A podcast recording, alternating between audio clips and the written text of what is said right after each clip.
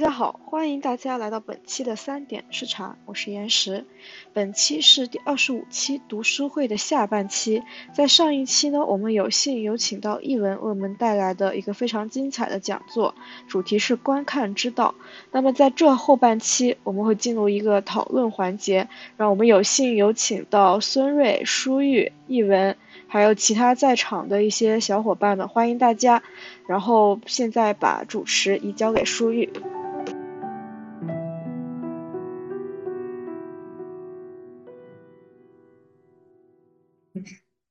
讲讲的非常非常非常牛批，大家有没有什么想想说的、想讨论的？先把机会让给嘉宾和观众。哎哎，刚才刚才思睿是有，我看开麦了，对不起，我开始 Q 人了，不好意思。你的观察竟然如此的仔细，小子，你要你要讲吗？你要讲来吧，来吧，来吧，都开麦了，都被我观察到了。呃，就是刚才一文讲这个，就是讲到这个神秘化，我就就让我马上想到了，嗯，就是就我上一期上的这个文化社会学，然后嗯，因为我们那门课的教授，他在他学术生涯特别早期的时候，他们呃研究了很多。呃，博物馆和艺术品相关的研究，然后，啊，就跟刚才译文讲的那个观点，啊，差不多。他有一个论文，是他是他一九八几年的时候发的，他研究的是波士顿美术馆 MFA，然后讲他们这个。主要是通过这个美术馆建馆的历史，就是从哎一一开始为什么要建这样一个美术馆，然后谁资助的，然后它的这个内部的这个风格，然后它的选品啊，然后还有它的宣传，然后就它呃我记得的一个比较核心的观点就是，确实是就是怎么说，就是用来嗯展示和传达这种。啊，就当时新兴的波士顿新兴的这一批啊，权贵阶阶层、权贵这个群体，他们的一个嗯价值观也好，或者他们的一去去确立他们在文化上和意识形态上的一种比较高贵的地位，嗯，这是一个。然后我还想到一篇特别有意思的论文是。是这学这学期给我上课的一个教授，他有一篇论文是关于啊共鸣，就是这是一篇理论文章，就是他他们建立了一个到底在什么情况下人才会产生共鸣的一个呃理论，然后啊他们就举了很多人欣赏艺术品的一个例子，就是想象你在欣赏一个艺术品，那什么样的艺术品能激发你的一种。灵魂的共鸣呢？然后，呃，我记得的有两个比较主要的因素，一个就是它需要有一个 problem solving 的过程，就是说它其实跟译文说这个神秘化，我觉得还挺相近的，就是它不能过于直白，就它不能让你稍微看一下，稍微想一下你就明白他在说什么了，啊，你就必须要有一个啊解谜的一个过程，就是在。这个欣赏者的脑海里面，他有一个潜意识里面其实是有一个解谜或者一个解读的过程。然后第二个因素是，就是这个东西它的一个复杂程度需要有一定的距离，就是它既不能离欣赏的人这个距离太近，并不能太贴近他的现实，又不能过分 远离他的现实，就是需要有一个适中的一个 在。就是一个，嗯，在概念上的一个距离。比方说，一个游戏，它到底在什么时候是一个只是闲情，就是消遣为为目的的一个消遣一下的东西？它在什么时候会被更多的人认为是一个艺术品？就是可能跟这个距离也有关系。嗯，我就感觉跟就是译文分享的很多。就是内容都还挺挺，就就不谋不谋而合吧那种感觉。嗯，就你可以把这个文章分享分享到群里吗。就就或者如果方便的话，我就说一下那个教授的名字和他那个文章的题目哦，也行。可以啊，呃，我可以发群里，然后我是不是应该发群里啊？然后那个教授，呃，研究波士顿美术馆的那个教授是啊、Paul DiMaggio，就是我上次 说他写了他他的有一篇，他另外一篇一九八几年写一篇论文是就是呃是有这个 Google Scholar site 以来就是社科里面引用量最高的一篇论文是他写的。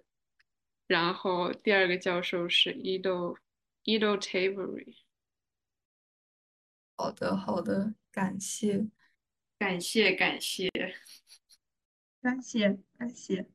那那那我接着来说，我感觉我可以比比很久，就是就你你说的，我我倒着说吧，一个是讲那个呃神秘化这个事神神秘化这个让我真的很 PTSD，就是今年去暑假去卢浮宫的时候，经历了很多完全不想经历的事情，就就是就哦，是去卢浮宫的时候，卢浮宫卢浮宫里面不是有刚才你提到的那个，呃，叫什么来着？蒙娜丽莎。哦，对，然后，哎然后还还有，啊，那张就应该把你拍那张照片放上去，更加的离谱。哎，有有道理，有道理。那我我我把我把我那张那张照片也也发一下，我觉得他这个。拍拍这张图的那个人还是特地的，有有点构图的那种。重重，点是，你知道他他他这个拍的还挺近的，我我是直接挤都挤不进去，哦哦，你这个，哦你这个，对吧？他太可怕了，实更真的。PTSD。哦，而且这个图我你之前我忘了是谁说的，就是是就就我自己都没有注意到，是我就是这个右下底下有个人还拿着那张画的对对拿一 个那个画比前面那个那个真画都要清楚，都笑死了。我说你还是不如就拍他的复印品算了。对，就是你你不说我真没注意，你不说我真没注意，我觉得这个这个照片真的太讽刺。哦，你要是没有对比的话，你这一对比哦，我这我这张图真的是已经可以说是赏心悦目了。对，就你这个拍的还挺正，而且你知道我当时为什么要就是拍这么歪，而且你看这个视角还挺高吗？是因为我一个是我人太矮了，然后再就是那里人真的贼多，真的贼多。就你我是把手机举在头顶上踮起脚拍的，因为实在是什么都看不见。哦，可以，我我感觉可以实你那张构图也挺好的，我也觉得，种混乱感。嗯，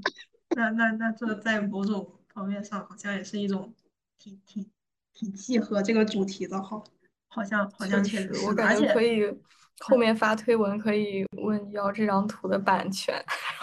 啊，可以，可以直直接直接给你。我觉得你可以把把这个图放在你这个，就是你你现在本来这个图的下面，就是网网络上精修过的，或者说他自己找了一个什么角度拍的，和这个现现场真实的现状，真真的现状贼混乱。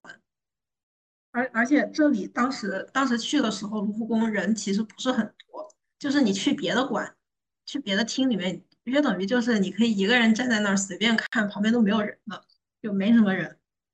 呃，因为疫情嘛，就没什么人在里面，然后就只哦，你应有这里，该你应该也看了《岩间圣母》我忘了，可能可能看了，可能没有看，因为我它它太多了，我实在是看不完，我太赶，我可能看到，我不记得了，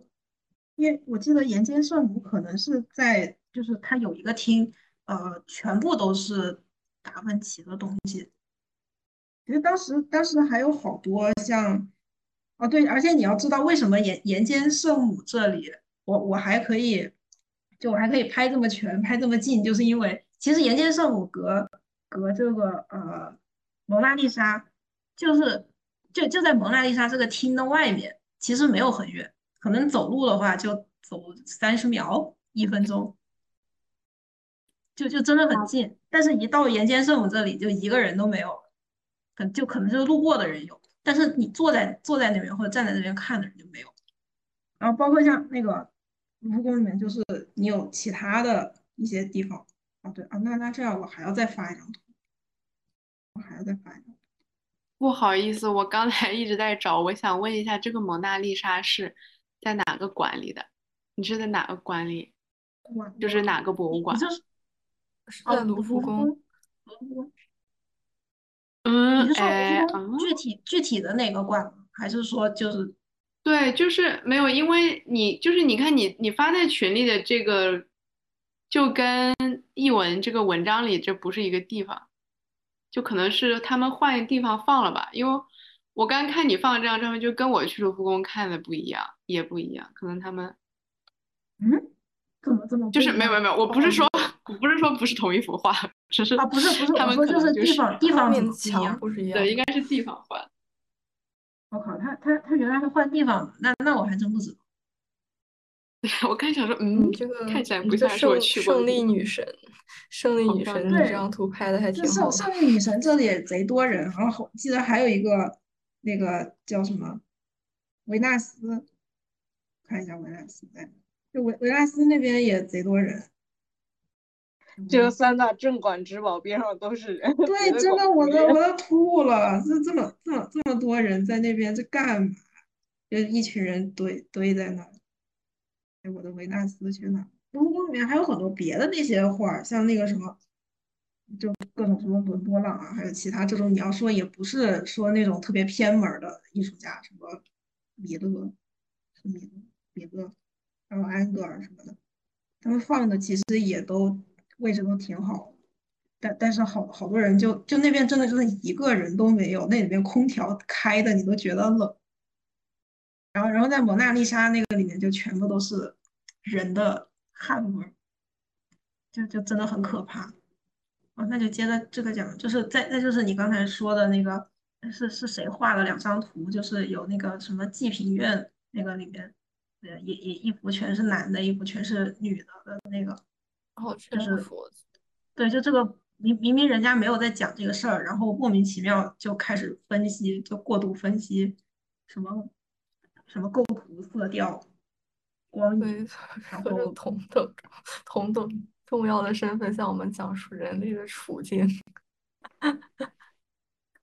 对我我觉得他他这种分析其实也有点像，就是这这个这写这个分析的人，或者说这个评论家，他本来就没有把这个画画这个人，或者是当时他画这个时代背景当做当做是一个重点，他他更在于他自己的一些东西的理解，虽然这个理解倒倒也不是不行，就也也行，起码是他自己的一种理解，但是但是他并没有就是以以这个作者本身的本身的创作出发，或者说作者本身他在的那个时代背景或者说环境出发，其实我觉得这个也有一丢丢的像，就是他他希望用这种所谓的比如说构图和色彩的这种有的没的的分析来证明证明自己艺术评论家的身份和权威，然后用这种谜语人的方式让让他对，对啊怎么了？哦，对，我我说你说的对，好，吓吓到我了，吓到我了。没，那我继续说，就是我我觉得他就是故意，实际上他分不分析这个人本身，这个画家本身已经不重要了。这里就算是做四个木头在在这儿，他也会这么分析，就是什么构图、什么连成线、什么色色彩，然后就就让我想起来一些人的经经典名言，就是不不管遇见谁的画，都会用这种我很喜欢这个人的色调，我很喜欢这个人的配色，我很喜欢这个人的构图，我很喜欢这个人的笔法，然后全部都往自己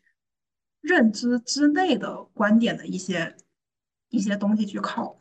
就是说或者说是认知之内比较极限的观点去靠，比如说啊、他他们认知里面的画家只有三个人啊、第一是达芬奇的蒙娜丽莎。第二是梵高的星空，第三是莫奈的睡莲。就是如果如如果一个人他的认知就是他不是那种就是这三个人都不认识的人的话，起码还是知道有一点点的话，他他们他们所有的分析就只会往这三个人的世世界观上靠。首先是那个达芬奇的《蒙娜丽莎》，就是讲这个人啊，蒙蒙娜丽莎她的她的笔法，她的结构多么的精准，他的就是微笑或者说他的形神态形态之类的东西有多么的好。第二个就是梵高，梵高的色彩，梵梵高的这个就是他他用的一些，比如说画那种卷卷的，那那那种就是看起来比较奇怪的那种东西。然后再再就是那个莫奈，莫奈他用的色彩和光影的东西，就是对艺术一知半解的人反而会。反而就一直会往这个东西上套，不管他看的是什么时代的话，不管他看的是什么什么什么什么什么什么题材的话，他都会往这个上面靠。甚至是说他去看到，比如说，嗯，十一、十二世纪或者是中中世纪那个时候的一些，比如说教教堂的一些天顶画，或者是本来就有一些宗宗教类的绘画，它本来就是画的那种什么基督或者是圣母，他们那个形状就怪怪的。就画的，就就也不是那种非常，就就有点像是那种，比如说啊，伦勃朗他这个，呃，就是光影和色彩啊什么画的挺准的，或者怎么样，就是他画那种就是又平又不平，总之就是很奇怪那种感觉。然后他就会觉得说啊，这个人首先你光影不行，光影没有莫奈好，你这个人形形画的不准，形画的没有那个呃达芬奇好。然后你这个人在艺术思想上、艺术表达上又没有，啊，那个叫谁来着？星空那个，哎，突然突然突然忘记名字。然后又没有梵高画的好，然后然后所以这这其他的艺术家在他的心中的地位就是没有那么高的。所以我觉得，就是这何尝又不是一种标签？因为他只认识这三个人，只认识这三个人，他就觉得这三个人是他生命中的唯一、唯三、唯三的标签。所以，所以我觉得也有点像这种艺术评论家，就是他只是把别人的艺术作品拿来当做他自己的东西，他并没有从一种以人为本或者以艺术家、以以当时社会环境也好什么东西为本去真正的去看那个时代，去看当时到底。虽然这个东西很难吧，就是你每个人总有一些主观的东西，但但是你只能说是相对客观的去看一些东西，而不是说我我为了这个来表达自己一种。谜语人的身份的东西，所以我觉得这个就是标标签化，也可以算是一种，就是呃神秘化的东西。所以这这个就感觉还能再往回倒，就是你讲的啊最先开始那那一点，就是我有点忘了，就最最最最开头的啊，对这个这个玛格丽特的这个，然后还有下面那个烟斗，就是。所有的东西，你要说他这里实际上是把这个就用用那种语言学或者符号学的东西，他在分析什么？呃，这这个东西是是是在符号和图像上是一个什么东西？但是下面又在又写的是一句话，就是他在语言上语言上又是一个什么东西？但实际上，你从符号学的这种方方面来看的话，图像它也是一种符号，然后文字它也是一种符号，或者说语言它也是一种符号。然后我记得之前还有谁说的，说那个就是啊。我们的思想是先于先于语言的，还是后于语言的？好像好像这这里就是不同的人有一个不同的观点。就有的人觉得说是先于，就是先先有的语言还是先有的思想，就大概是这个事儿。就有的人觉得是先有先有的语言，有的人觉得是先有的思想，因为因因为你先有的就是你你在思考事情的时候，到底是不是用，比如说我们的母语都是中文，我们是不是在用中文在思考？或者说有点像我现在在写英文的论文的时候，我是在用英文的论啊英英语的思想在思考吗？还还是说我用我用这个就是中文的想法在思考，然后因为我想的比较快，所以我把我的中文翻译成了英文，或者说我完全就是个文哦，我是个哑巴，我是个哑巴，我是个瞎子，我也是个聋子，我又听不见又看不见，我也不会说话，然后那那我你。但但是我其他的器官都是健全的，你能说我的我的思想是从哪里来的呢？但是我我我也是会想的呀，所所以这这个东西我感觉就是还还是一个比较争论的东西。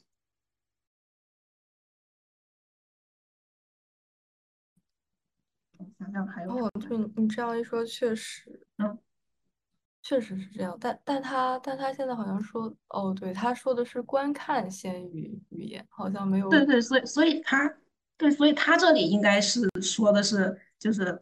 就是思想是先于语言的。我觉得他是在说的是这回事儿，因为我看的是还有后面的人觉得是语言是先于思想，或者就或者就啊，就是语言是先于观看，就这就是两种不一样的观点。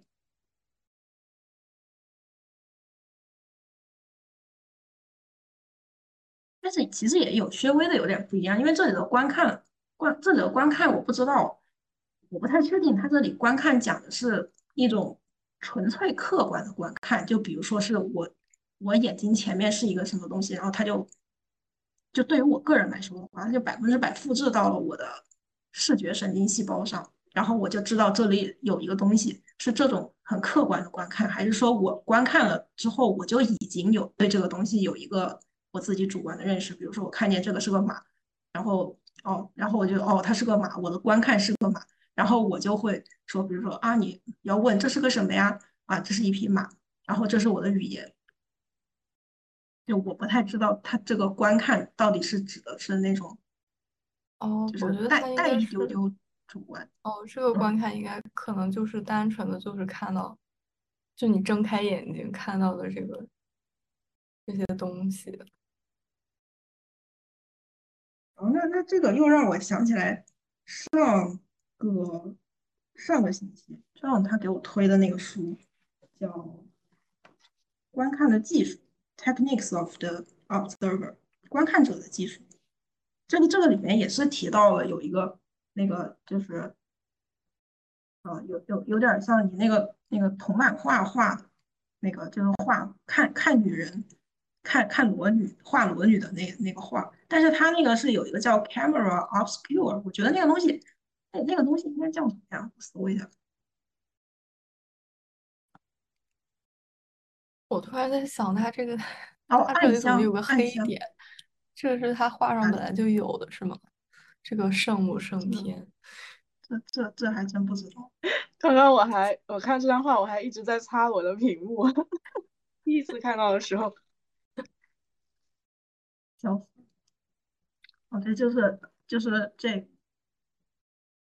可以发在群里。就就是这个这个暗箱，它它那个里面讲的那个暗箱是大概在十十八世纪的时候，就是这这个东西你可以搞投影，然后也有很多艺术家就是把这个东西当做一个就是呃，就画画方便方便他们打形的一个一个工具。然后我觉得这个这个也跟你后面哦是这个对对对，就这个对跟这个有点像，但是这个我感觉有点像是那种就是你拿一个格子那种搞个坐标系一样的东西，然后它在纸上面就拿那个坐标系打形就更准一点，我觉得有有点这个意思。但是但但是它那个暗箱的话，暗箱就是直接直接用暗箱把人的视觉就。在有暗箱之前，你的视觉的东西就包括像，就有点像你刚才说那个观看的东西，观看的东西和你的人的人体是结合在一起的，你的你的眼睛是不会离开你自己身上。但但是自从暗箱出来之后，人人看到的东西，它是它就会被孤立出来，被剥离出来。然后你人的视视觉的感官感官化的东西和视觉和观看本身，它就会成为两个东西。啊，然后所以所以他他那个书后面讲的其实跟你这个有点像，就是他也在讲什么，就是呃观看的观观看的那个什么，就就是也讲什么资本啊、权利之类，又又复刻，反正反正讲着讲着也也绕不开这些人，就差不多是这些。然后包括像后来讲那个呃复制呃机械时代的，哎那个叫机械复制时代的完了。那那本书叫什么？机械哦，啊，机械复制时代的艺术作品，艺术是。所以我觉得就就是你都绕不开这些书，然后再再再就再再回到最最最最后的那个，就是游戏到底是不是艺艺术？哎，对，为什么会提到这个呢？中间怎么过都过去？哦，就是就是从那个神秘化和艺术啊的啊啊啊相关！OK，我想起来，我想起来，OK，我想起来。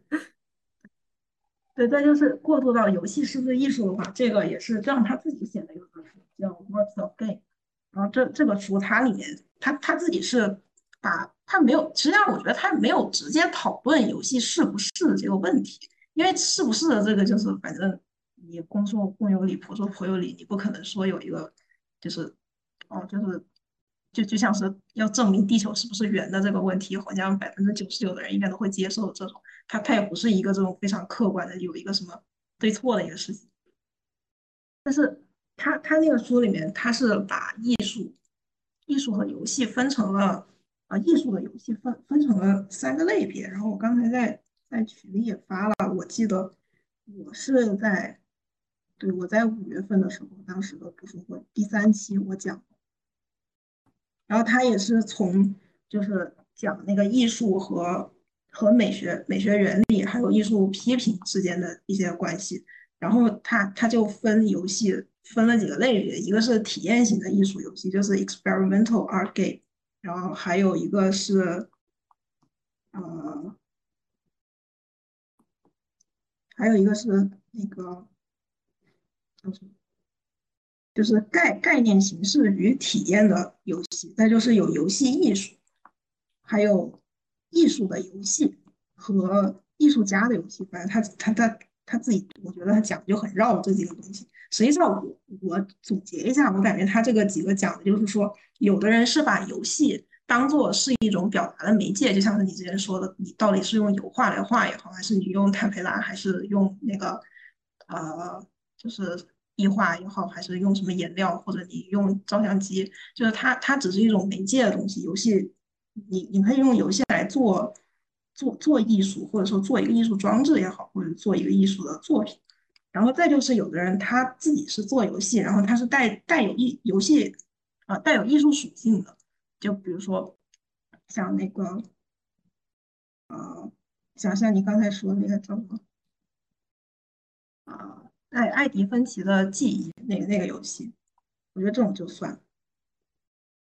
对，就是它，它自己本身是一个游戏，但是它带有一定的艺术艺术属性。然后再就是有的游戏，它，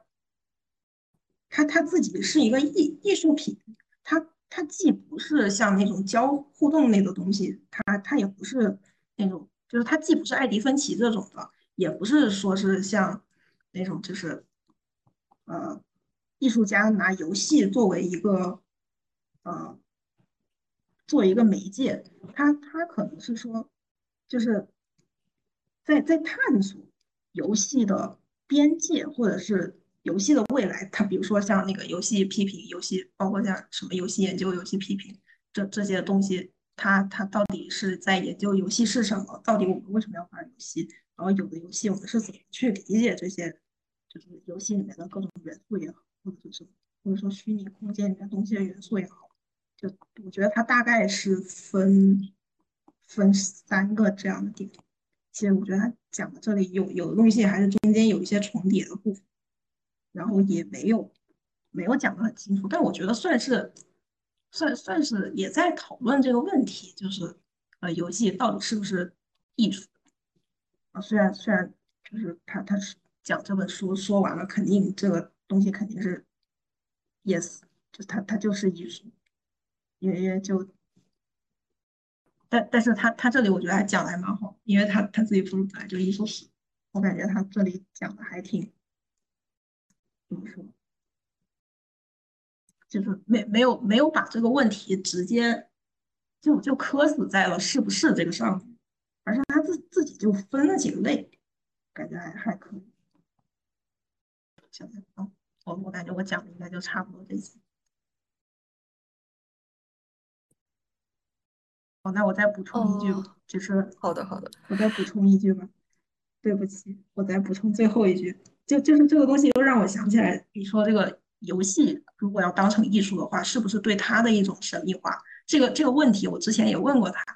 就是我说如果我以后要去做游戏研究，然后这个东西就是会会会非常理论化，会非常学院的，然后这个东西它跟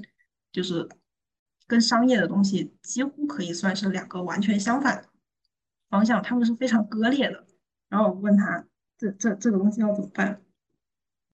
哎，但但是这个就很尴尬，他没有回答我，估计他也不知道吧。对，我就只是补充这么，嗯。那那那等了，你刚说他，哦，你你说就是等等，你说做游戏研究是是你在说把它神秘化，还是你就没有说神秘化这个事情？我觉得就是你可以把做游戏研究当成一种神秘化，因为你是要做做做理论，你肯定要分析它很多背后的东西，甚至是有时候我觉得可能。我自己也会承认，比如说我对某些游戏的解读也会变成像前面你说的那个，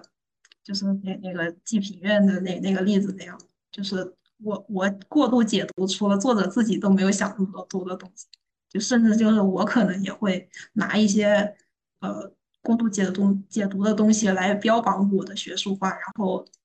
让然后让我可以多发几篇论文，多出几本书，啊，说不定也会这样。但是我觉得这个东西它是值得。值得去批判的，但是你也不能避免，就是批评游戏或者批评艺术的人会走向这种神秘化的东西。就是哦，那那哎，对不起，我又要继续插话了。就是刚刚才孙瑞孙瑞又提到的那个一个一个就是距离的问题，我想起来还看了另外一个书，就是讲那个游戏批评，叫什么？游游戏批评，那个看一下。啊，叫叫 Introduction to Game Analysis，就是游戏分析概论。好，可以这么分析吗？啊，不是，可以可以这么翻译吗？就叫游游戏分析概论，游戏分析简介，游戏分析入门，大大概就这样这样一个书，等会儿可以发群里一下。就这个书里面，它有一章也在讲，就是。你做游戏分析或者做做游戏评论的话，你自己本身就是有一个观看的距离的，或者一个它叫 critical distance，就是如果你完全跟这个就是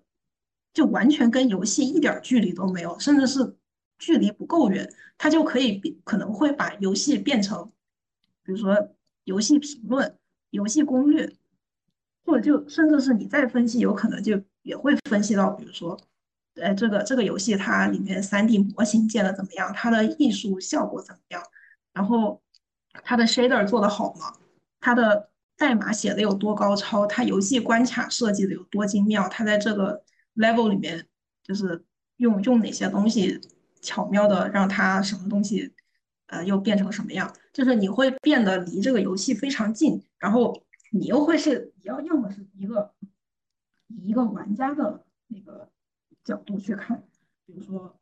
就是啊，我就给这个游戏写一个玩家的评判啊评那个评价，比如说像那个 Steam 里面，或者说其他所有的游戏商店里面，它只要让你评论游戏，你可以看见别人评论的都有，就是哎，我给这个游戏打几分，我觉得是推荐还是不推荐。首先，因为它哪里好哪里不好，这个东西它是从一个玩家的角度，然后再就是你可以看到可可能从一些游戏媒体的角度去看，比如说像那个。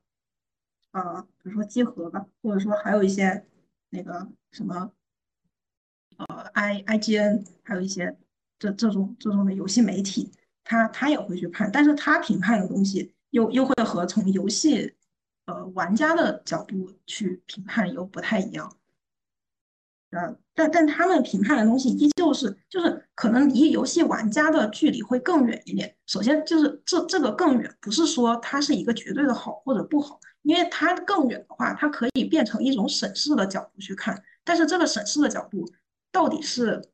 或或者说在这里可以提那个像有二零七七这个事情，感觉就是那个被被游戏媒体搞疯了的。你要说这个事情是个好事吗？它确实是个好事，因为它它比游戏玩家要更有经验、更专业，或者他们自己有些东西，呃，自己自己有一些标准或者是一些更专业的东西去衡量一个游戏。或者说去评价一个游戏，但是，但但是还有一个问题就是，它，它它也脱离了所谓的人民群众。然后这个时候就讲再远一点的，就是可能就已经要到学术的这个部分，就是我们已经不需要谈一个是游戏攻略，这游戏我要怎么通关，怎么快速通关，怎么速通，也也不需要谈说这个游戏里面的啊技术怎么样，或者说它到底是哪一点值得让玩家去购买。然后你会从比如说它的，比如说依旧你在谈它的美术部分，像你现在讲的这个艾艾迪芬奇的回忆，嗯，或者说甚至是你有一些游戏它的整体的美术风格比较风格化的。或者说比较二 D 的，甚至比如说你像谈到，嗯，怎么说呢？国内很多手游吧，我觉得做的风风格化确实挺多。就先不谈他们其他的质量如何，但但是他们做的风格化的东西确实是挺多。你怎么去看待这个风格化的问题？或者说就是你可以从它的什么，比如说一个游戏它诞生了它的社社会背景，呃，意识形态，或者说什么，甚至是你现在游戏你不管怎么分析都可以扯到。反对资本主义这个事情上，就是你你在不你离的离得越远，你能谈的事情就越高。但是这个东西，我觉得就是，嗯，我我还是保持中立吧。就我只是想说一下这个东西，感觉被我扯远了，不好意思。哦，没有没有，我觉得你说的还是。比较比较贴近，因为刚才嗯，孙瑞也提到了那个关于这个距离，就是什么情况下可以产生共鸣的这个距离的问题，就不能过于不能过近，也不能过远。哦，你说的是，你说的是可以过远。对，就是我觉得都可以，就是看你是谁。就比如我是玩家，我就我可以，比如说以一个学者的角度去看，但是我是玩家，我当然也可以以一个玩家的角度去看，我就可以讲这游戏怎么速通啊，我觉得没什么问题。我觉得我是以以一个学者的角度去看，那那我就没必要去谈这游戏怎么速通，我我就是把它当成一种，我不把它当成游戏，而是把它当成我的分析对象一种。非常，我我用一种非常极端冷静的方式去看待它，它只是我的一个分析的客观的现象，而不是说是一个被被我玩过的游戏。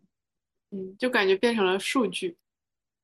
对对对，而不是。但我觉得这倒不是一个什么问题，因为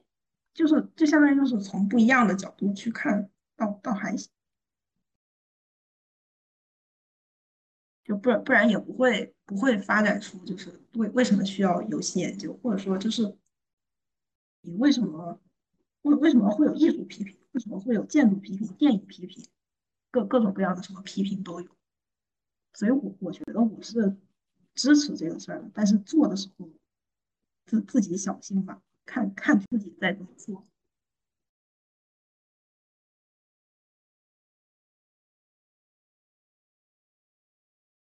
我说就是我我是支持神秘化，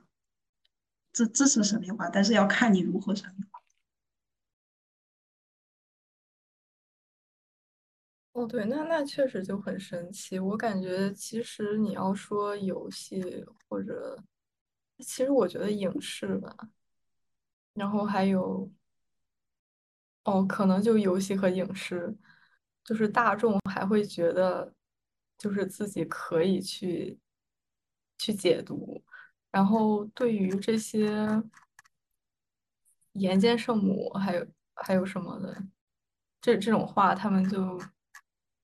哦，或者尤其是尤其是那种抽象主义、立体主义，我感觉大大众会直接放弃放弃有自己的解读，就直接说啊，我看不懂。但但是也有一种情况，就是这画的啥我也能画。哦，那倒也是。我也会画哦，你这个艾斯塔克的房子可能还复杂一点。你要是搞一个什么罗斯科哦，或者就你搞一个克莱因蓝，这不就是个蓝色吗？我拿一个我也能画，就搞那种极简，我也能画。哦，那那我想说，哦好，那你先说吧。啊，没事没事，其实我并没有什么要说的。哦，那就是说这个，我就想就是有很多当代的那种实验艺术啊，像那个小便池啊什么的。其实如果第二个人在这么做的时候，他就因为人家其实是做一个比较批判性的一个，他有一种宣言性的，他那个艺术作品其实是代表了一种革命艺术革命宣言性的一个东西。但有很多人后期其实我也可以啊，然后放个什么东西在博物馆里，然后我也可以作为一个艺术家，然后你在复制那个行为的时候，其实就没有任何意义了。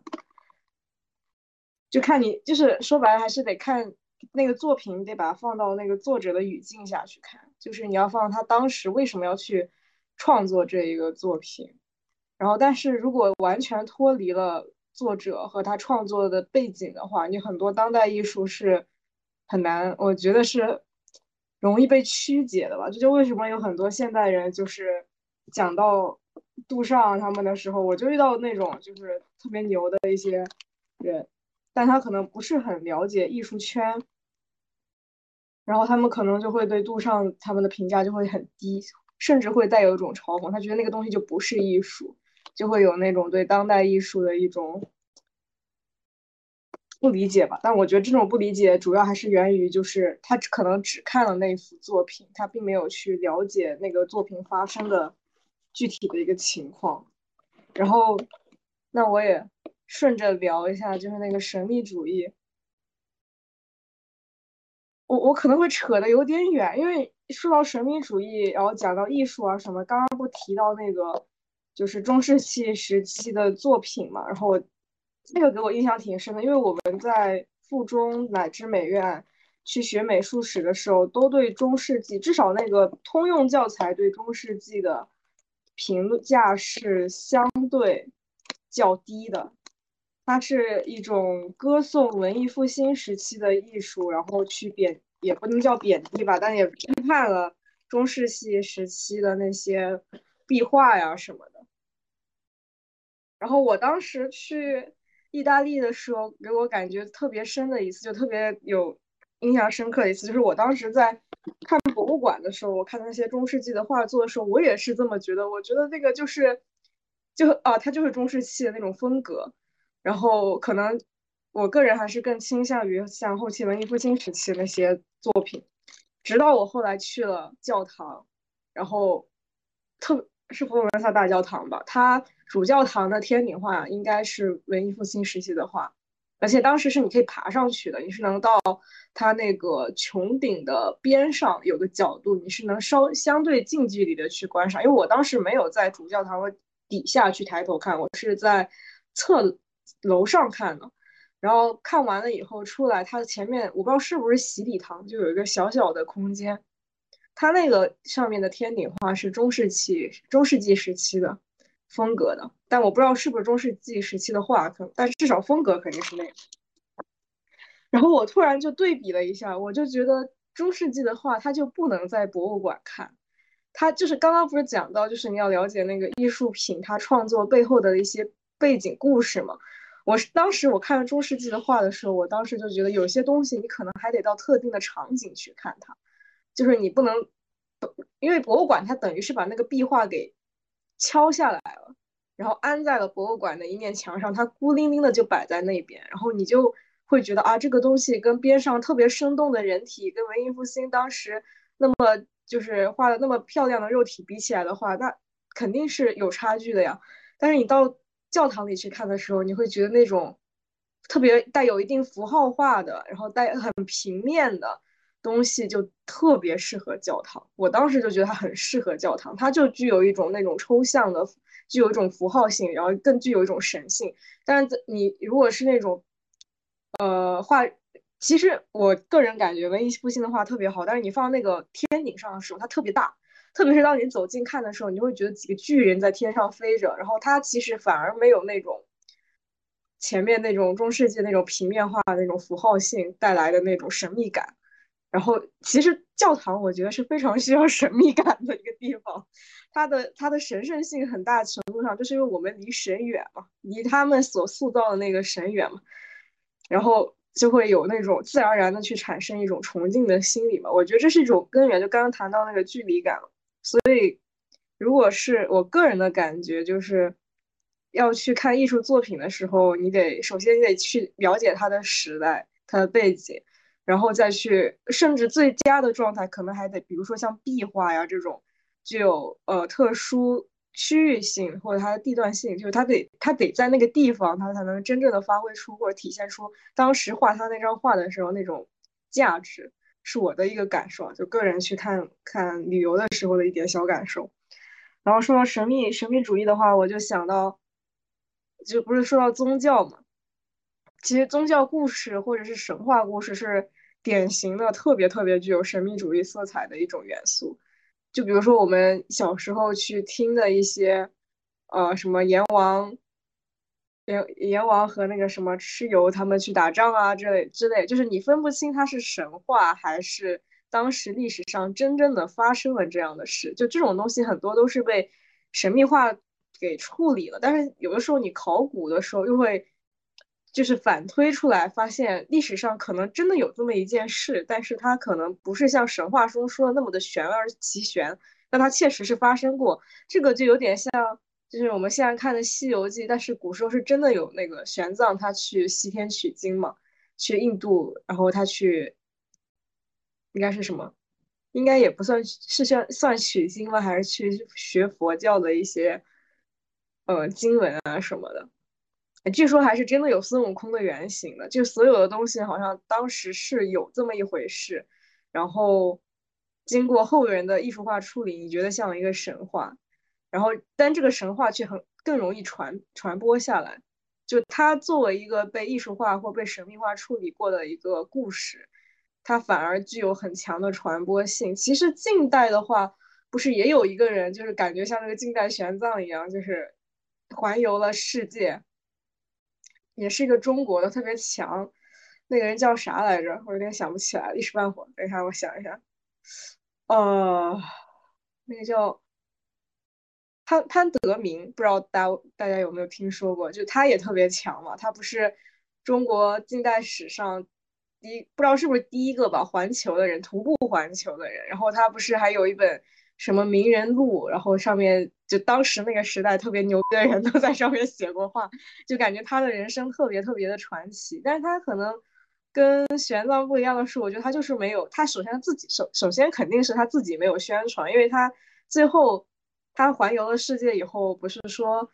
希望能去再去徒步探索那个喜马拉雅山去寻找矿石嘛，然后筹到了，据说是有二十万还是三十万的当时的一个。巨款就是那些海外的海外的华侨给他们筹集的一个巨款，去支支持他去这样去探索。但是他后来因为那个当时发生了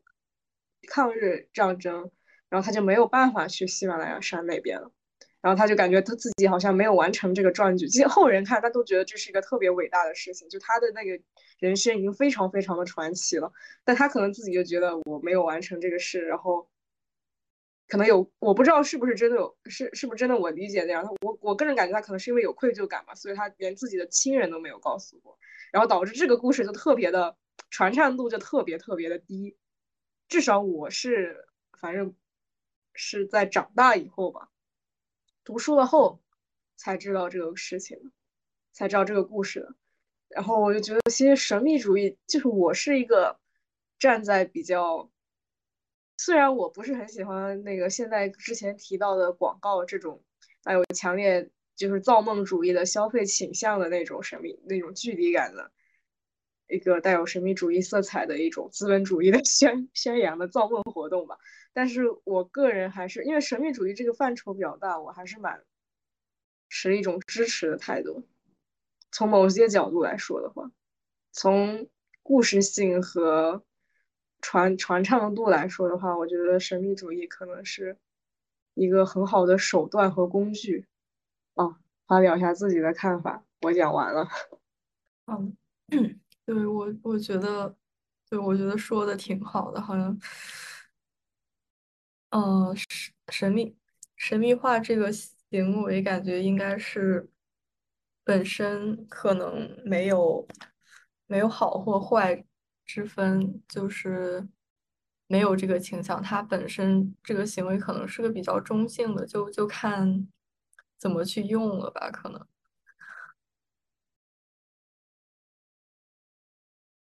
我我再来插句，刚才在群里发的有一个图，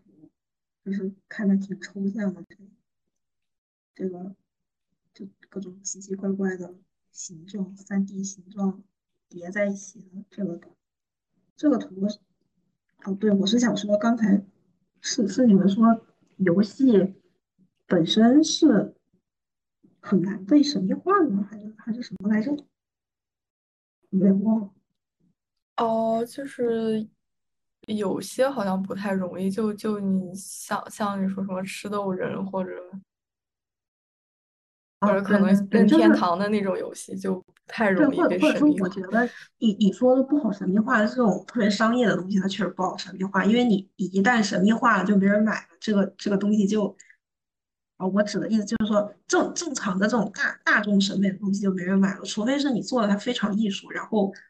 卖一个贼高的价格，最最后被一个艺术收藏家收藏了，这这种东西是另说，因为它不属于现在这种工业工业商品化的东西。但像刚才发的那个图的那种的话，它这个是一个艺术家做的，他是用一个游戏利用一个游戏引擎的 bug，然后做做的这样一个装置。就它那个 bug 是你在引擎里面随便建一个什么模型，然后这个这个模型它就会产生这个拖的这个影子，就是就有点像之前你你们用那个 Windows 电脑，然后有时候电脑卡了，你那个鼠标和那个 IE 浏览器就会一直重复、重复、重复，就那那种的。然后，然后它是利用了这个游戏引擎里面的一个 bug，然后也做那种效果，就是你这个人待在这个 3D 空间里面，然后就有很多这种随机生成的一些嗯几何形状，然后色也是随便的，就就在这个里面一直生成，然后再消失。然后这个是他用游戏引擎做的这样一个，可以算是游戏吧，我不知道，就这这个啊，就叫它游戏吧，就是做的一个游戏。然后你要说这种东西，我觉得其实也挺神秘化，就有点就是你就正常人玩游戏人来，他他也没任务，他啥也不是，又没有什么很具象的画面在里面，然后就是几个几何形块块在里面到处生成消失，生成消失，然后你也没什么可交互的地方，就是就反正看着就行了。但但你要说这个是一种神秘化吗？我觉得。就就也是，就是游戏你硬要神秘化也可以，只是因为我们现在讨论的游戏大部分都是商业商业游戏，你商业游戏也就就是你只能把它当成一种现象去神秘化，很难把它这个作品本身去神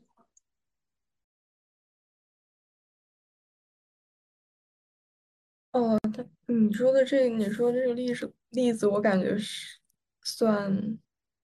较比较极端的，可能他他可能神秘化，这有一个轴，然后有一个零对对对，零点，零点就是吃豆人，然后这个就在那个轴的 最右端，然后这个像像我下面说的这个什么，哎，好长好长，怎么还没到？像像梦日记，然后还有艾迪芬奇，这个就是在极端神秘化和完全不神秘化中间位置，然后其其实我觉得就是看看你有多迷于人。确实，或或者说就是这，我觉得这也是就是创作者和和玩家之间保持的一种距离。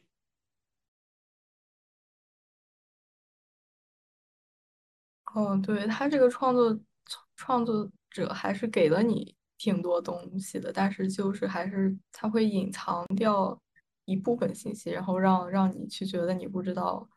这是什么。对，所以我我觉得有点像就是，呃，你你说那个吃豆人的话，或者说像任天堂的很多游戏，比如说那个马里奥，马马里奥里边也好像也没有什么教学吧，也没有什么，就是他因为因为我感觉他算是做的离玩家比较近，然后就是用这种非常贴近玩家的一种逻辑方式去做一些交互也好，或者设计也好，所以它它基本上约等于不怎么谜语。但是就是你你越往后走越这种就不知道要干嘛这种这种游戏，就就其实就挺谜语的。但是风风之旅人其实也有点有点谜语人。他连那种就是，比如说像那个马里奥，他实际上就是水管工救公主的故事，他他还是有一个大概的让玩家有一个认知在。风之旅人这个就是沙漠也挺抽象，里面摆的一些东西也都挺抽象，这个人长得也挺抽象，里面也没有什么主线任务和支线任务。对，所以我当时就很迷惑。我到最后我在想，我这是通关了，还是我死了？那那倒确实，这倒是个问题，这倒是个问题。或者我死了，意意是我通关了。但他好像最后应该是有一个正常的通关，我记得。哦，这样吗？虽然我所以是你死了。你是就他通关之后会问你要不要二周目？哦，那那我是死了吗？我靠！你是在暴风雪那个地方吗？我觉得是，但是他后来暴风雪结束之后，就是我我不是倒下了嘛，然后我倒下之后，突然好像来到了天堂，然后一堆人在那看着我，然后我又回来了，回到了一个。很像《桃花源记》的那种地方，然后我好像就到这个山上了，然后就走向光明。我不知道我是去天堂了还是咋回事。那那应该就是结束，那你就是通关了。然后他他最后不就会出现那个游戏制作人名单，然后你就又回到第一第一个那个。哦，对，出现了，出现了。对，那那你就是通关。这么说确实，谜语人就有点就是不知道干嘛。哦，你这样一说，我又想起来，哎，我真的太会联想，不好意思，已经十二点二十了，我再联想最后一句。嗯，哦，对，其他的朋友们有没有想说的？赶紧，赶紧，就是随随随随时插我的话，我都可以。主要是我真的太多 PTSD 了。就是刚才我记得你好像还说的有一个什么风景的那个。哦，风景画，画风景画的那个，就就是一开始人都不画风景画，对，一一开始人都不画风景画，就画一些什么宗教的东西，然后后来慢慢变成画世世俗画，然后世俗画画着画着也，但是也不会画纯风景，然后一直到你现在这一幅，就是画画风景也是风景是人的背景，因为你没有人的话，你光画风景好像没啥用，然后。哎，那首次画风景是，哦，然后然后你真的是说首次画风景有两个人画，结果没人要，然后就就就不搞了，就不画，就放弃了。我我觉得这个东西让我想起来，我上个学期 Major Studio Two 我做的那个，然后后来不是 Kyle 他来评我的游戏嘛，然后他给我的评价是，就是我我觉得如果你要做一种就是风景上的。呃，就是对，对对风景，或者说对场景，或者说对环境的一种短暂时间的惊叹和赞叹的话，你可以做那种就是风景画和油画的这种非常让人觉得非常宏伟和壮丽的景观，然后做很多景观的这种 sequence，然后把它们拼贴在一起。他他觉得我应该这样做，虽然我是非常不认同他，就是。我我觉得他这样做，首先就有一个东西，就是风风景这种东西，本来就是每个人都是从风景，从我觉得就从自然中走出来的，每个人都是从猿猿猴或者说是从农村走出来的。你只有资本主义或者是城市发展到一定阶段，你把人剥离出原来的那个风景之中，然后人才会重新开始认识到，哦，原来。我当时拥有的东西，那个叫什么？就是当时拥有的东西是多么的珍贵，是多么的珍惜。但是这这个时候，你又会去赞叹那个风景有多好。这么说起来，我想起来那个，当时知道是寻常。啊，对对对对对对，就是这个。感谢新哥。就是就是你又会去，你又会重新去去赞叹这种实际上本来就是你有的。就就有点像，就是那个黑魂里面，其实黑魂啊，这这也没有说它不好的意思，就是先先先端个水。然后黑魂里面其实有很多这种场景，就是他会在比如说你打完一个 BOSS，或者是到了一个比较重要的地方的时候，他会给你放这种比如说宏伟的建筑，或者是自然风景也好，或者什么，他也是把主角玩家或者说其他的人物是排除在整个整个视觉的观察之外，然后他才会给你一种就是去去掉去掉自我的一种神秘感。我觉得他也是在做这种神秘化。实际上，首先哦，就是往往他比较积极的方面说，他这种神秘化是对他自己整个整个游戏的世界观是有帮助的，因为它本来就是一个谜语人的游戏。但但是往那那种就是往往批判的方面说，我觉得他他为什么总是会去利用这种就是对风风景这种壮壮丽壮壮丽宏伟风景的神秘化来来表达这种东西？实际上，他也我觉得他很会的，就是他实际上是在利用就每一个人对对风景的一种熟悉而又陌生的感觉，因为。因为这种东西自然是每一个人都你都知道了，谁谁没见过树，谁没见过山，谁没见过云，谁没见过，啊也不叫谁没见过，就是你在印象里面总会有，而且包括像你现在这种，就是呃电电视或者网络这么发达，你多多少少都看过一些，即使是内陆人可能也见过海，即使是平原人可能也知道山大概是个什么东西，就是你总会对这种自然东西有点印象。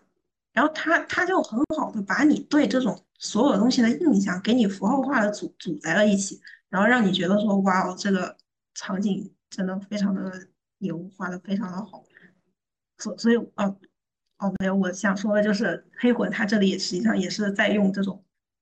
呃本来本来我们就拥有的一种的东西，然后又被剥又被资本主义剥离掉了，然后他创造了这种神秘化来。来表达这种怎么说？来来表来来来增强他自己游戏的一种神秘感。啊，在在这里没有说它好和不好意思，然后再回到这个这个风景画这里，就是为什么人这些人或者说古代的人，他们之前就不太屑于画纯风景画，或者说一直到后来，像什么呃莫奈啊啊天又提起他了，莫莫奈啊什么这种印象派后印象派的人。就他们不会说是把人作为一个主体，其即使是里面有人的情况，啊，可能可能少部分画吧，比如说，呃，像那个伊莎罗，还有一些他们喜欢画一些那种贵妇，贵妇在草坪上干嘛，坐着呀，或者是开 party 啊什么的。就除除了有少部分那些，只要是那种全都是风景的那种画，比如说我记得有一个毕沙罗的一个什么海港，那个蓝红蓝红的有一张。然后还有一个是也是毕沙罗？还是还是谁画的一个下雪天的一个什么道路这种东西？就是它其实这种东西，不管它风景画的是世俗的还是什么，我觉得它确实也是，就是因为资本主义啊，人的生活从从从从乡村也好，或者说是从那个自然中剥离出来，然后你再重新去赞美它，哎，这里感觉又回到了二舅，就是。就就是你你要先把它，你要先把它裱起来，然后再去赞美他的苦难是多么的让让人觉得可以可以歌颂的，所所以就是，然然后你再把它当成是一种就是视觉上的，就是风风景的伟大啊风风景的壮观或者是宏伟。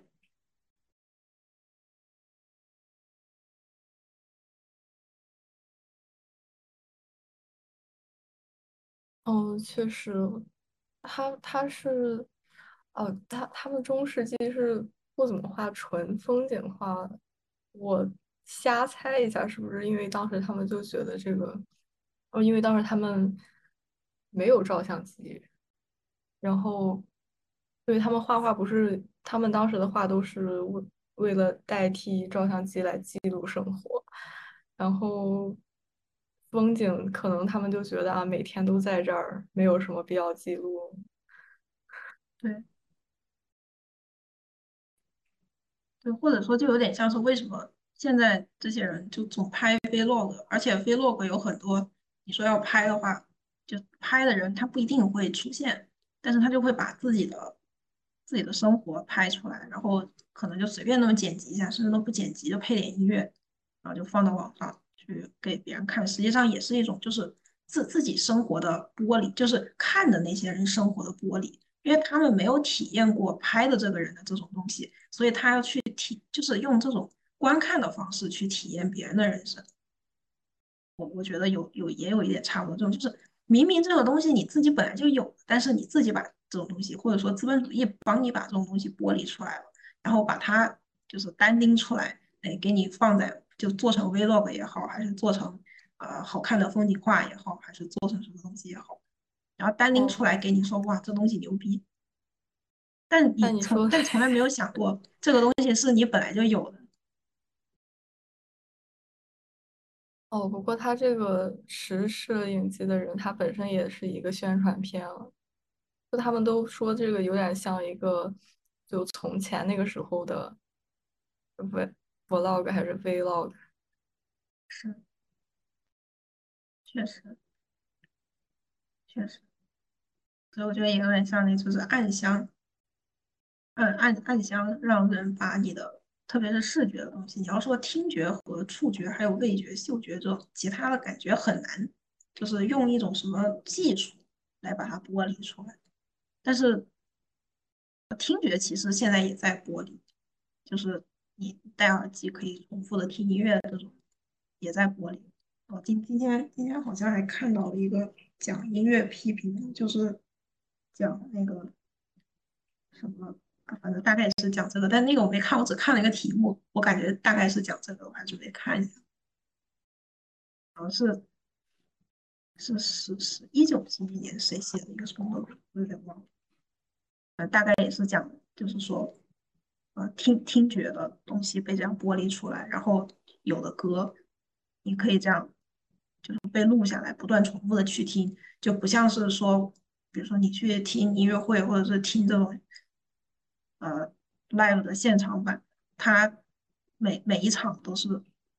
独一无二的，而且你只有在场的人，你才能感觉到当时这个独一无二的东西。哦，那那这个，哦，不好意思。哦我本来我就想说一句，就是那个本雅明在他那个机械复制时代的艺术作品那个里面，好像也也提到这个音乐的事情。好了，然后然后就没。哦，我就我又想，就是后疫情时代下，不是有那个就是线上音乐会吗？就是对什么陈奕迅什么。对对对，我就觉得。就是还还是那个罗罗大佑，反正好多，然后现在疫情对好多，就就从那一次开始了以后，就有好多线上音乐会，然后他们就说可以拿那个弹幕实时互动啊，怎么样？我心里想，音乐会难道不就是为了那个现场感吗？那我都线上了，我为什么还要买这个票呢？我用着我那二十块钱的设备耳机，然后我能听到什么震撼的音乐？然后那个弹幕，他那个是免费的，不是我，现在有那种要收费的线上音乐会，有，就后疫情以后就有了，就那一次开始以后，就是出现了这样的一个形式，就是你可以线上开音乐会。我因为我以为我觉得那个东西跟直播没有区别。对啊，所以我觉得他们要不然就是靠打赏，要不然就是靠赞助，这个。就是，就是我特别不能理解这种形式，就是因为首先它就什音乐会，我觉得这个东西就跟你现场去看一幅画是一样的，就是你照相机再好的，不要说照相机，我哪怕去扫描，我都会有色差。然后音乐，我觉得这个东西是一样，你再好的设备跟你现场听就是不一样。我个人感觉，你你除非说是。那种唱歌唱的贼差，然后全靠后期修音，这种那那你还去听他干嘛？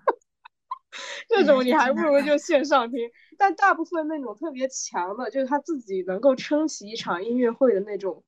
他一定是很，就是我感觉他们在唱歌这方面，或者他们在声音这方面，一定是有设备捕捉不到的那种令人感动的东西，或哪怕你说现场设备也没那么好，现场其实特别大，那个。就比如说有些明星的音乐会这么大现场你也听不清，但是你去体验的难道不就是那种所有人在狂欢的氛围吗？那弹幕，弹幕，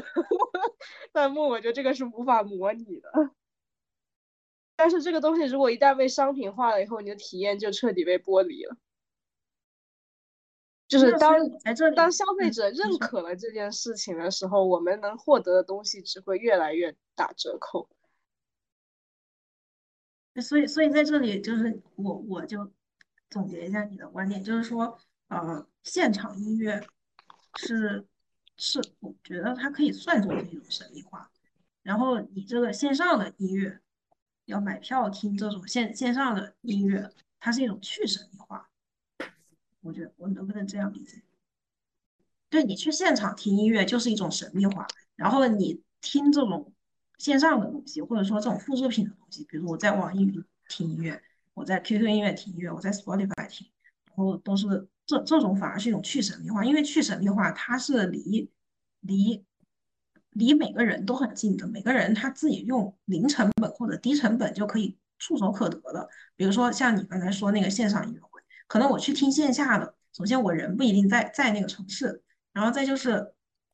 我我那票可能掏不起钱，因为你要是有的歌星他票比较贵的话，可能至少都要好好几百一张票，可能最低价我还不一定能坐一个什么好位置。但但是但但是你现在这样的话，就是。虽虽然说是你听的内容，它它不一定有什么那个，就是不一定有它现现场的好吧，但但是他用这种去神秘化的方式，给了很多人机会去听到它，甚至说我在这里说说一句观点，就是感觉这个可能会得罪人，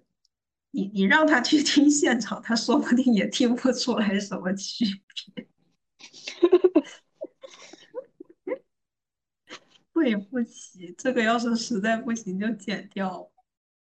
我也所以所以你要这么说，我感觉就有点像是资本主义，它就是一种去神秘化。然后你反对资本主义，就是在神秘化一些东西。就或者说，比如说游戏吧，我不知道你们之前玩那个什么羊了个羊，你们有人玩吗？没有。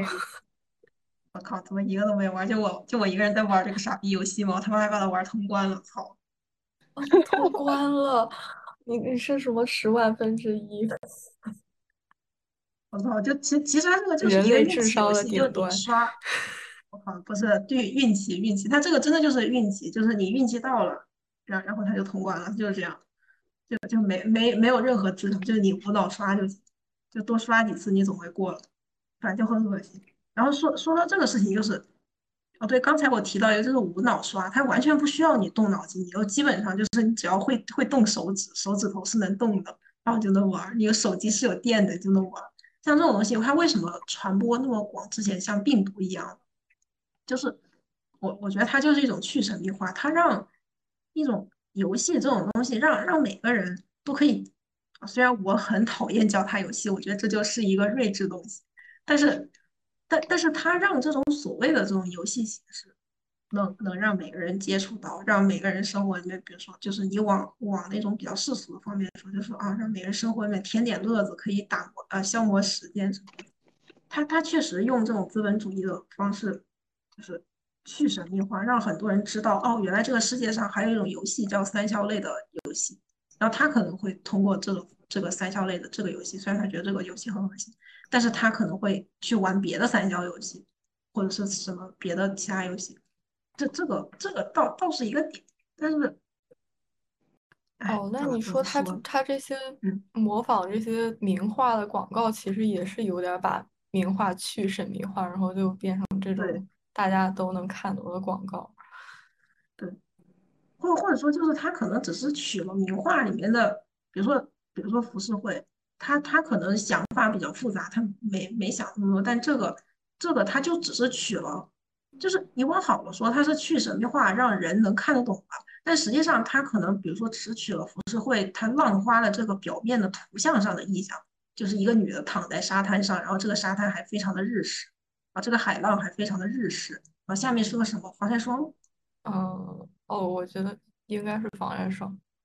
对，可能是反正就是他用这种标签化的东西，让你把防晒霜沙滩边的身材好的性感美女以及日式的东西，或者说这种东方的想象，然后东东方女性这种东西，就是啊，这这里又说深了，就是正常人来说，一般一般也不会想这么多，但是他们会把这种非常表面的东西，女人啊，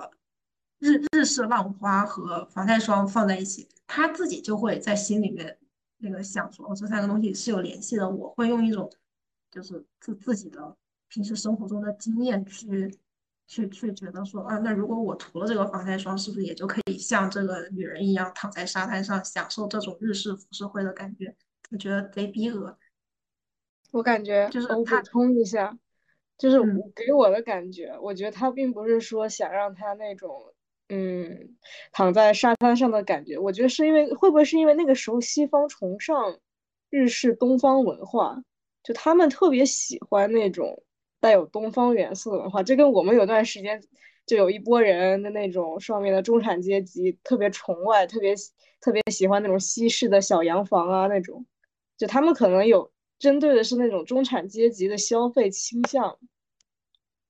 哦文艺对对对，气息就的消费倾向，他就给他贴了一个这样的符号，就比如说啊，你不是喜欢日式的符号吗？你不喜欢东方那种显得自己比较有文艺的那种啊？我我我这好像我更得罪人了，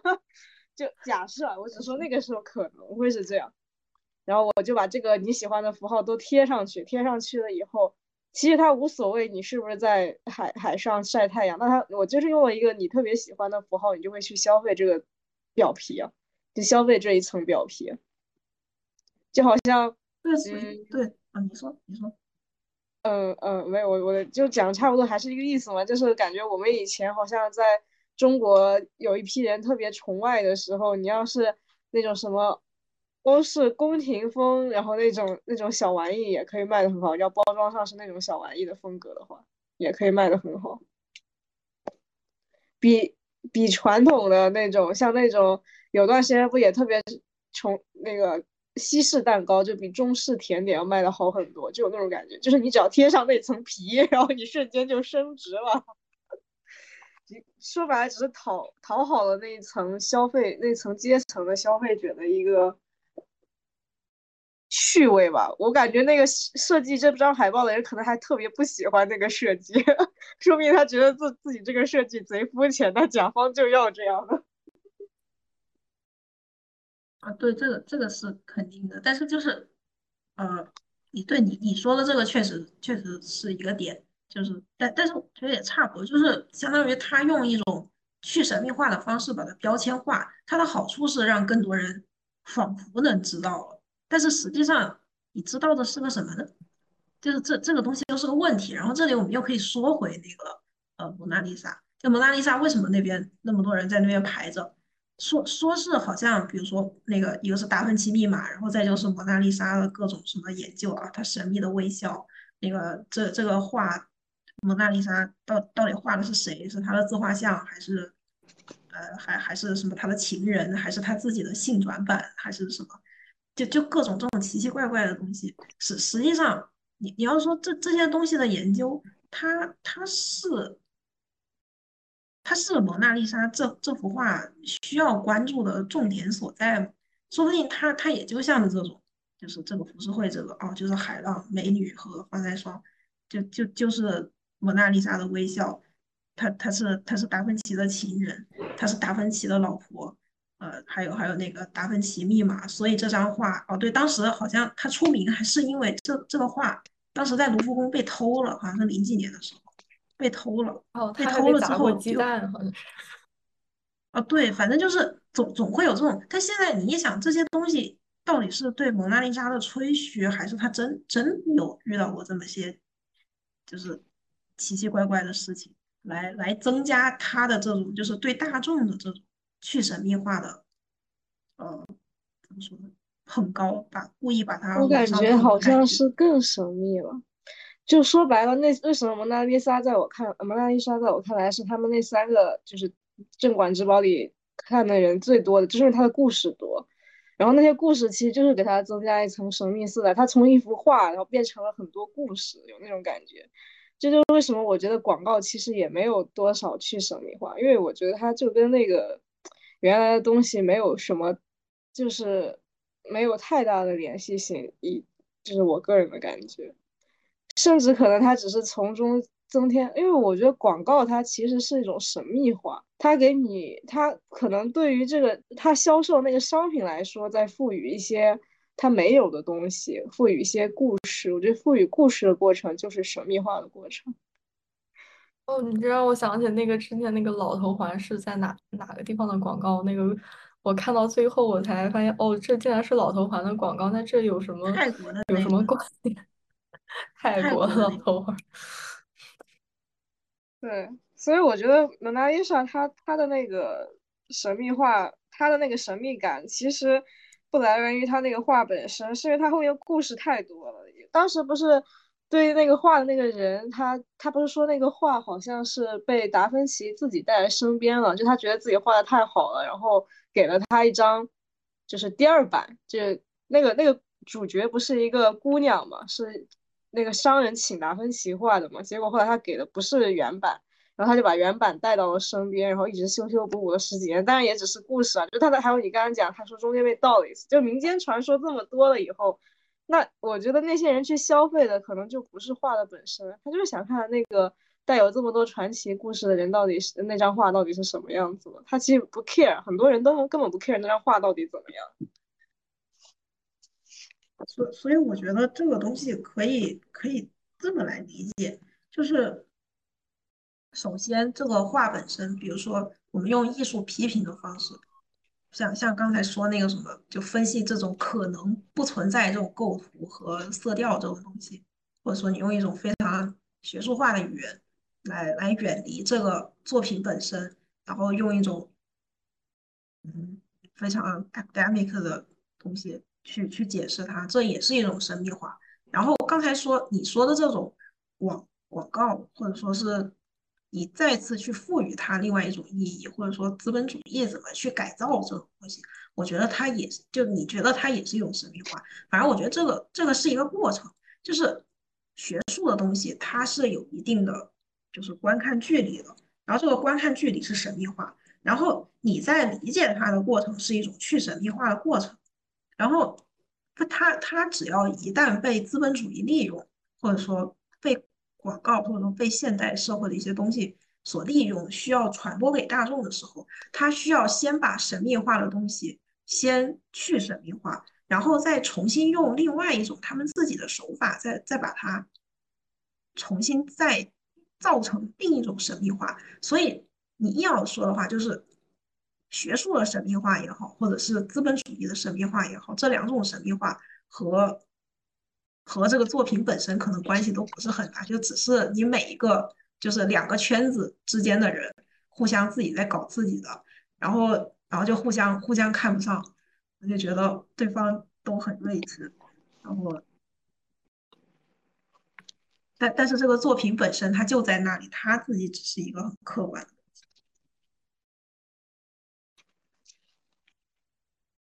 确实，确实赞成。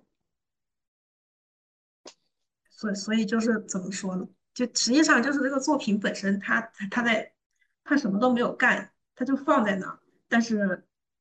但但是学术党和和和和平时的这种就是所谓的就商商业党，两两边就会就就会互相觉得对方是睿智，然后就会打起来。啊，那可能打起来还好，就说明还是认识的。甚至我觉得最可怕的是，这两边的人他们就没有任何交集。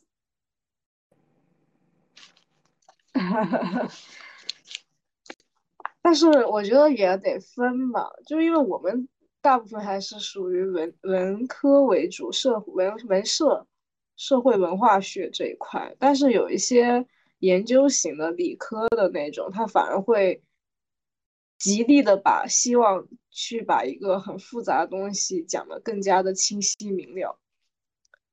就希望让大家能够懂我在讲什么。就是他好像看不同的专业还是不一样。如果那些理科性的、研究性的东西，他本来都已经复杂成那样，他要故意再讲的复杂，那我估计说他自己也没有人能听懂了。我我觉得其实没有，就我给你举个例子，比如说笛卡尔的那个呃坐标系，就 x y z 三个轴那个坐标系，它它其实讲的形的吗？它不是有一个心形的曲线？笛卡尔有一个心形曲线，然后他们还讲了后面背后有一个什么公主的故事。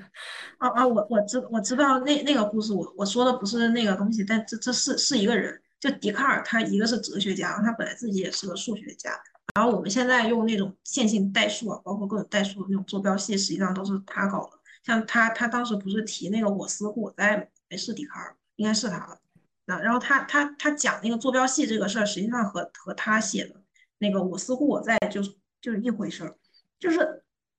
他他实际上是在用我思故我在在解释他那个 x y z 三三个轴为什么世界是可以被这样定义的，世界是有这种三个轴的，这种比较抽象的坐标系的。但现在是因为你自己比较接受这个事儿，但当时我我是觉得，如果你你去看他那个我思故我在那本书叫什么来着？忘了。然后，你你你他他依旧也是用就越讲越复杂的东西，就也是一种在在神秘化那。那他因为涉及到哲学了呀，我觉得如果是纯那种理理论，啊，对啊，呃，我的意思就是说你，你技术的东西或者说是理科的东西，它往上走，它也是哲学，就一样的，其实没差。就是你不管学什么东西，你往上走，它都有哲学。像现在哦，孙瑞他已经走了，就如果他在这儿的话，我上次也问过他，就是他是他是学电脑编程的，他之前学 CS 的，就是天天就写代码。但是我我就问他，我说你们除了写代码还有什么？然后他说他他们除了写代码之外，他们还会讲一些就是代码之间的就那种就是比较比较分析性的逻辑的东西。然后这种东西实际上也跟一些形而上的东西有关，就是你只要讲讲，它就一定会形而上。包括像我之前高中学的一些物理和化学的东西，比如说化化学世界，它是由各种分子分子组成的，然后这个分子它又是从那个莱布尼茨的那个单子论来的，然后包括像化学各种什么各各种那个原子分子，还有物理物理的一些什么东西，你像当时那个什么牛顿、什么莱莱布尼茨，他们实际上又是一伙人，所以这种东西我感觉它是不分说什么文科的东西是啊，你可以讲到形而上，理科的东西你是讲不到。再再像当时什么啊，那个歌德，他当时也讲光线的东西，但他讲光线，包括像那个就是我觉得我需要稍微求就证明一下，我说的是，嗯就是社科类的学术容易讲的，就是像你说，因为你不是说神秘主义嘛，我不是说他讲的形而上，我说容易他会讲的有形神秘主义的东西在里面，就会有那种距离感。但是有一些现代的一些科学理论，就比如说他讲一些比较复杂的，去研究一个什么。啊，我也不是很清楚，因为我并并不是学那种，他可能会为为了让别人更好的理解我在研究个什么东西，他会把这个东西讲的更加的简单化，更加的通识化。就我只是想说，神秘主义我知道我知道你说他们不形而上，非形而下。我我我知我知道你的意思，我只是在这里说，就是形而上的东西，就就说你你你说的这种理科的东西，让大家理解，它也是会有形而上的部分的。然后你你说的那一部分只是理科或者说技术的东西，它要把它运运用到实际的时候，可能是会需要让它让大家理解，但它实际上就是往深了讲，和文科现像是文科的东西，你也有很多就是需要让大家在在在现实生活中要理解，或者说就比如说绘画，绘绘画你你除了讲那个绘画的一些历史或者什么，你你也会讲那种就是绘画技法，比如说嗯我我要啊就就比如说考前书吧，考前的各种书。什么什么什么三三三大调子，什么五大调子什么的，我都忘了，就这种东西，那那不那不也是就是他讲的简简要想让你明白？就哦就是哦，我只是觉得完全这个就是，一样的，赞同，赞同。对，感觉今天主题可能主要就是在批评